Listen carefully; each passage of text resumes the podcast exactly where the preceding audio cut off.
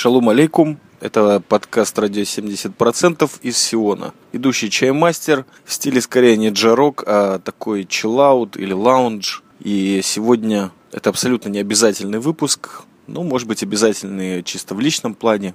Захотелось мне поговорить про новогоднее настроение, про его прогресс или регресс сегодня, 30 декабря. И действительно, все это началось из какой-то небольшой беседы на перекуре о том, что один из моих товарищей сказал, знаешь что, чаймастера, вот совершенно не чувствую в этом году новогоднего настроения. Я решил эту тему немножко провентилировать, хотя не особо уже чувствую какую-то близость к этому празднику, примерно как шпроты. Вы помните, на Новый год у нас были в Советском Союзе, конкретно в Риге, в Латвии, шпроты на Новый год. Но вот сейчас шпроты уже не бренд, да и Новый год куда-то вместе с этими шпротами, а также с селедкой под шубой. Оливье у меня вообще в жизни не было, я его впервые в Израиле попробовал. Вот все это куда-то исчезло. Но, тем не менее, провести небольшую, необязательную, как я уже сказал, э, работу по этому вопросу мне почему-то захотелось. Возможно, для того, чтобы продолжить замечательную традицию восстановления себя как подкастера на просторах русской аудиосферы если можно так выразиться. И вот смотрю я сейчас на улетающие из международного аэропорта Бенгурион самолеты. Улетающих больше, прилетающих меньше. Потрясающая погода. То есть э, в центре солнце замечательное, не греющее, но одновременно с этим и не такое холодное и яркое, как зимой в Латвии когда-то. Температура 18-21 градус. Ночью, правда, меньше, от 6 до 9, что не дает нам забыть о том, что все-таки зима наступила. Сезон клубники и апельсинов в разгаре, а также других прекрасных вещей. Авокадо, например. Зелени мало, много оранжевого. Хотя зелень начинается. Зелень сейчас немножечко начинает кое-где проявляться. Очень хорошо. В пустыне давно не был, вот хотелось бы проверить, что там с этим вопросом происходит. Как я уже сказал, настроение этого подкаста и мое сейчас, чаймастерское, абсолютно не обязательно. Этот выпуск можно слушать под э, шум машин, проезжающих, если вы по дороге каким-то последним покупкам и запасам на Новый год. Под грохот кастрюль, например, или ТВ, или радио, ну и прочего какого-нибудь, опять-таки, беспечного, такого далекого жужжания. Вот где-то подкаст еще дальше находится. Я думаю, что выпуск я построю в основном на курьезах. Несколько интересных штучек, которые я для себя вот отметил. И первый курьез, связанный с предновогоднем или новогоднем настроением у меня следующее. Есть на севере Сиона замечательный город рабочих и пролетариев, а также серьезных технологов в сфере IT, ну и других компьютерных наук. Город Хайфа. И он во многом прекрасен, потому что, ну, прежде всего, долгое время, я уже думаю, более ста лет, в этом городе живут довольно мирно, иногда не очень, арабы, то есть мусульмане, арабы, христиане, просто христиане и евреи, конечно же. Так вот, есть некоторая власть религиозная в этом городе, а именно раввины, которые выпустили специальное постановление о том, что все рестораны или другие места, в котором будет якобы дальше вы услышите, почему не будет, справляться Новый год, именно на иврите он называется Сильвестр, везде, где будет справляться этот праздник, с этими ресторанами Равинат Хайфы больше иметь дел не будет. Оказывать ему услуги культа не собирается, то есть просто не будет выдавать документов о кашруте пищи в данных местах. Причем я даже не знаю, как это прокомментировать, просто очень странно, по-моему. Почему как бы в культуре этого города вроде как есть такая тема, как Новый год, но ее вот товарищи пошли на конфликт э, с властью народа. И это был первый курьез, который меня изрядно подвинул на этот подкаст. Просто некоторая специфика местной демократии. Второй курьез это, конечно, пальмы. Большинство деревьев, которые я вижу вокруг себя, и в том городе, где я сейчас живу, и вот в районе Вавилона, это пальмы. Пальмы деревья проблематичные с точки зрения Нового года. То есть, если на них что-то и повесить, то лезть нужно довольно далеко. Причем не только без лестницы, а уже, наверное, с каким-нибудь инструментарием снеплинга, да и не принято это как-то довольно странно все это выглядит. Менты могут засечь и сделать замечание, а может быть что-то другое сделать свое ментовское. В любом случае веток на пальмах сейчас гораздо меньше, они только начинают зацветать, потому что вот два или три месяца назад был потрясающий праздник Кущ. Вот на этот праздник пальмовые ветви очень серьезно обрываются, обрезаются и отпиливаются, потому что из них нужно крышки для шалашей нарубить. То есть э, с пальмами все проблематично. Ну, естественно, что есть елки, конечно, в Израиле, но их продажа это отдельный курьез. Под третьим курьезом это, конечно же, что у нас происходит с выходными днями. Новый год. Дело в том, что рабочая неделя в Израиле начинается с воскресенья. А Новый год попадает в этом 2000 уходящем 12 году с понедельника на вторник. То есть и 31 и 1 рабочие дни. Но, покопавшись немножко в архивах государственных различных заявок на утепление жизни буржуазии и пролетариата, я увидел интересный момент. Дело в том, что для всех, кто работает по найму, в Израиле предусмотрен один день выходной в году, который не связан с отпуском. И прибавить его к отпуску нельзя. На этот день, если вы работаете в фирме, которая участвует э, в группе так называемых фирм с коллективным договором, вы можете попросить этот выходной день для празднования какого-либо своего личного праздника. И вот я точно знаю от некоторых своих друзей, что, особенно тех, которые работают на производстве, допустим, фармакологическом, можно попросить 31 либо 1, конечно же, что более логично, день выходным. И он тебе не вычитается из общего потенциала твоих отпускных дней, сколько их там, 12, 14, ну, у кого сколько. Вот это очень интересный вопрос, который я на самом деле в Вавилоне никому не решился задавать. Просто по той причине, что отношения такие. Любая просьба, выходящая от чаймастера, она как-то не встречает задора в лице начальства. И по этому поводу я даже себе что-нибудь пожелаю. На ну, будущий 2013 гражданский, как это называется, год. Напоминаю, что еврейский Новый год наступает в сентябре по старой традиции, которая в России когда-то была актуальна, и в другом мире. Ну, товарищ Петр I и Юлик Цезарь что-то там намутили со своими календарями, и как-то все по-другому пошло. Итак, курьез номер четвертый. Даже если, предположим, есть в нас силы немеренные, чтобы поднять нас э, утром где-нибудь часов в 7 или в 8 утра после продолжительных празднеств и пойти на работу, или наоборот, вы взяли выходной день, как уже было в курьезе номер три освещено, где праздновать. Для меня лично вариантов нет, потому что пойти в русский паб или бар это не вариант, и слушать совершенно не мою музыку, пить алкоголь по дурацким ценам и в компании совершенно неизвестных мне людей, ну просто не вариант. Поехать к родителям далеко, потому что все это будет, конечно же, за полночь, и даже если закончится в 12, отметив в 10 российский Новый год, в 11 белорусский, соответственно, в 12 по Киеву. Все эти куранты посмотреть, послушать президентов. Все равно посреди ночи ехать, это проблематично. 100% ментов на дороге будет дофига. Естественно, выпить нельзя будет. А какой, простите, Новый год без э, понюхать пробочку шампанского, допустим, ну, для тех, опять-таки, кто справляет. К друзьям, которые не идут к родителям, тоже проблематично, потому что набирать посреди недели тусовку, потом с ней разбираться, мыть посуду, настроение не обязательно и довольно ленное. То есть конкретно, где какую найти тусовку. Действительно, есть несколько друзей, которые уже нашли какие-то потрясающие совершенно вечеринки в Тель-Авиве или вообще в центре страны, куда пойти, где просто можно приятно послушать музыку и посмотреть на шарики, надписи Happy New Year и т.д. и т.п., попить шампанского в 12 часов по Сиону, Иерусалимскому времени.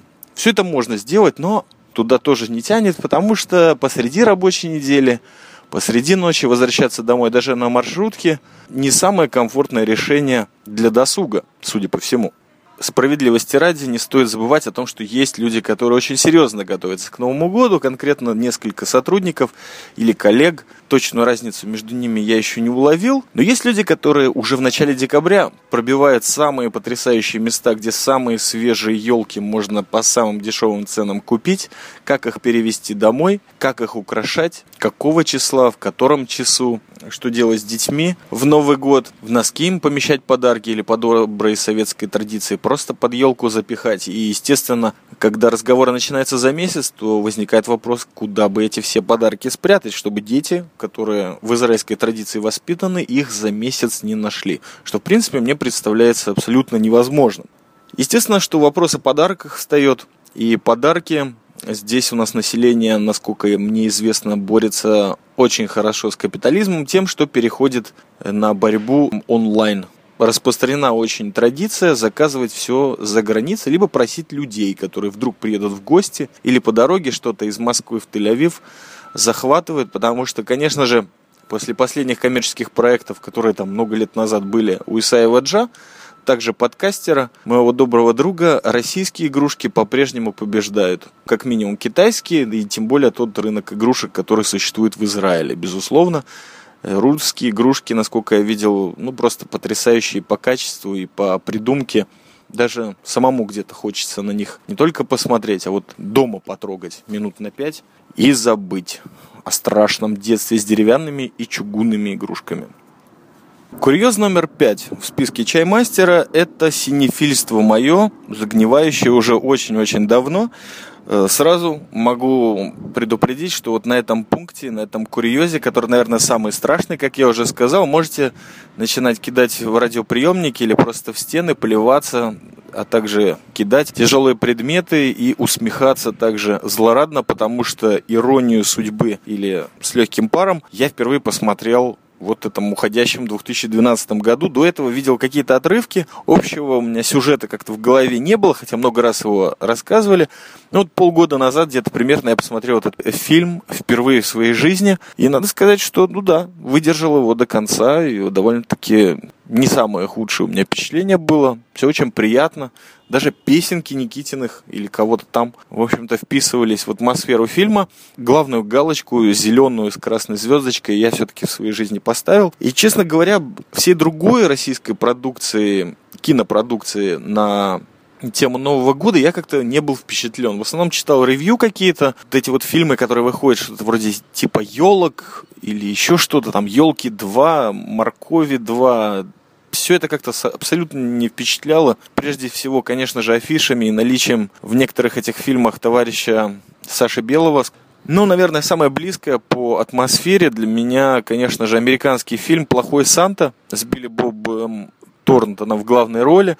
Его могу смотреть бесконечно, где-то засыпать на середине фильма, все равно все помню, разорвано все давно на цитаты. Конечно, продукция братьев Коинов, которые выступили в этом фильме в качестве продюсеров, до сих пор меня смешит и потрясает. Также в прошедшем году я посмотрел фильм, который считается классическим новогодним фильмом для Великобритании, кинопроизводство которой, как вам известно по предыдущему подкасту, я очень сильно уважаю. И фильм называется «Реальная любовь», «Love Actually». Вот тоже был смешной, приятный, но какой-то он долгий был. И смотрел я его тоже в каком-то расстройстве или упадке чувств. Ну, в общем, он меня где-то повеселил, где-то показался затянутым. Больше всего я из него запомнил Мартина Фримана, статиста в порносценах будущего нашего «Хоббита», а также доктора Ватсона потрясающего, да и, собственно говоря, многие критики и рецензенты считают, что именно с этого фильма и началось его такое популярное восхождение